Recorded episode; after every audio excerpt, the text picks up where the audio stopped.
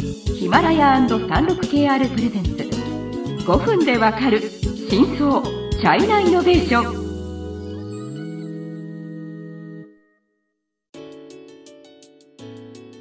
皆さんこんにちは。36KR ジャパンの委員です。日本経済新聞の山田です。はい今週はドローン大手の DJI の話ですが、今までの回では、まあ、DJI メインの話はしましたね、はい実は中国全体で見るときはもちろんドローンメーカー DJI だけではないので、もうちょっと中国のドローンの全体像をあの話していきます。で今回はまた、えーと、日本のドローン企業のエアロネクストの川上さんに再び来てもらいました。はい、もうちょっと専門家の視点からあの話を聞けたらと思います。はい、帰ってきました川上です。よろしくお願いします。はい、そうですね。あのまあもちろん 36KR のそういう記事でも DJI 以外のその有力プレイヤーも結構複数紹介しました。特にまあ川上さんはドローンの町深センにあのいらっしゃるのであのもうちょっとこう深センのそういうドローンのこう実情を詳しく紹介していただけますか？はい実は私は2016年から、まあ、深センのドローン産業を結構注目をしていて、うん、でまさに今あの深センで昨日からあのドローンエクスポってやってるんですよ。ちょっと待ってください、はい、これね録音してるんで9月13日からっていうことですか。あそうですね9月13日そうですね。はい、でまあそこのそのエクスポを、えー、4年前から、うんまあ、見ていて。はいまあ、あの今 DJI が非常に強いですけど、うん、やっぱ2016年当時は DJI のポジションをやっぱり取りに行こうっていう会社は結構あったんですよね。でそれがやっぱりある程度もう DJI がもう勝ってしまったと。いうことでそこからそのいわゆる産業用ドローンっていうちょっとごつめのやつで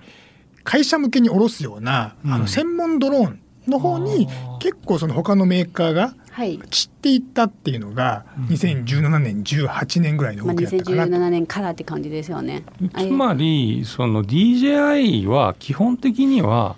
なんていうの？個人個人用っていうか遊び用っていうかそういうものであるという認識でいいんですか、そうですね。あの一般ユーザーというかがもともとが強いところですよね。ただ最近はまあそこのマーケットを取り切った後に、うん、その産業ドローンの方に、あのシフトしている部分はありますね。DJI がね。はい。はいはいはいあの実は私の友人も会社まあ創業の経営者がいて、まあ彼はまさにこの飛行機の制御システムを開発する会社で、で彼のえーと、話を借りるとやっぱりこう消費者向けのドローンって言いますと、うん、うん、DJI はやっぱりダントツに強いっていう話ですね、まあ、彼もその製品を使っていますが、そう確かにまあ産業もうちょっと専門的なそういう分野になると色実はいろいろまあ、他のメーカーも頑張っているというような話はありました。はい、あとやっぱり会社自体がそこまで大きくなると新しい技術とかなんかこう他社との、うん、協業？協業とは言わないですけど、うん、新しいそういうことを取り入れるスピードが逆にちょっと遅くなっている傾向もあるっていう話は聞きました。DJI、DJI、DJI。はい。うん。でもまあ、まあそれは彼のオピニオンですね。はい。36KR ジャパンのサービスコネクトは最先端の中国のイノベーションやテクノロジー企業情報を提供しています中国での事業やパートナー企業の探索などヒントになる情報が満載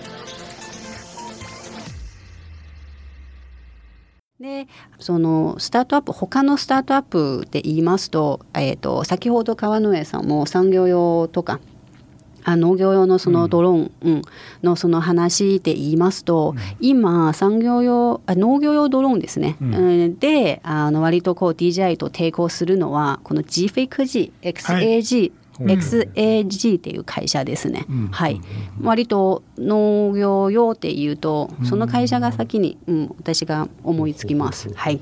あと,、えー、と前回山田さんが言う今その人を乗せるドローンっていうのが最近あの去年上場した、うん、いい違反ですね、は有名ですね、もう大きいです、はい、であとはまた北京に本社を抱えるあのゼロゼロロボティクスって分かりますか、はい、ホーバーっていうドローンなんですけど、それもまさにもうアメリカとかで販売しててもうまた中企業っていうふうに思わないようななんか洗練された マーケティングの会社ですよ。うん、でそこでまたこう中国市場に向けて頑張るとか。でそのホワのその会社の創業者はスタンスタンフォード大学。の博士号を取得した中国人ですとか。つまりまあ掘っていくとやっぱりそういうような企業がいっぱいまあ、あるっていうわけです。川野江さんから見てなんていうんですかその中国のドローン産業が裾野が広がってるっていうかそのもうちょっとなんていうの産業としての深みを増してるとかっていうふうに理解をしておられますか？そういうことでいいんですかね？そうですね。やっぱりその各ソリューションごと、うん、例えば農薬散布だったりスマート農業とかですね。測量とか、それこそその人を乗せるタイプのものとか、はいはいはい、最近だとドローンショーとかですね。ショー、はい、ああなるほどね。すごくかっこよかったです、はいはいはい、あれも実は2年とか3年前っていうのは、うん、おそらく花火のようにドローンは使われるだろうみたいなことを言われてたんですよね。うん、それがやっぱこの1年でかなりコモディティ化をして、はいはいはいはい、一般的なそのエンタメになりましたよね。中国経済のさまざまな業界や企業紹介最新のイノベーションやテクノロジーを徹底解説。5分でわかる真相チャイナイノベーションこの番組の最新のエピソードはヒマラヤで配信中。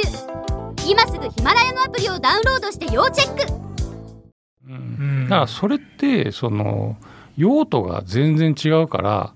その何ですかその花火演出みたいなやつにそんなごついなんか農業用とかそのなんか輸送用のものを持ってきても多分そんなになんていうのその機敏性には多分欠けるだろうから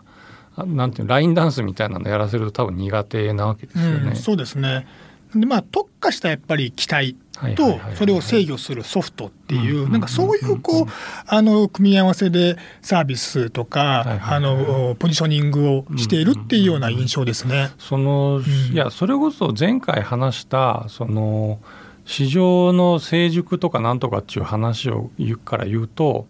その、まあ、個人用ってまあそれは確かにこの延長線上だと成熟するんでしょうけど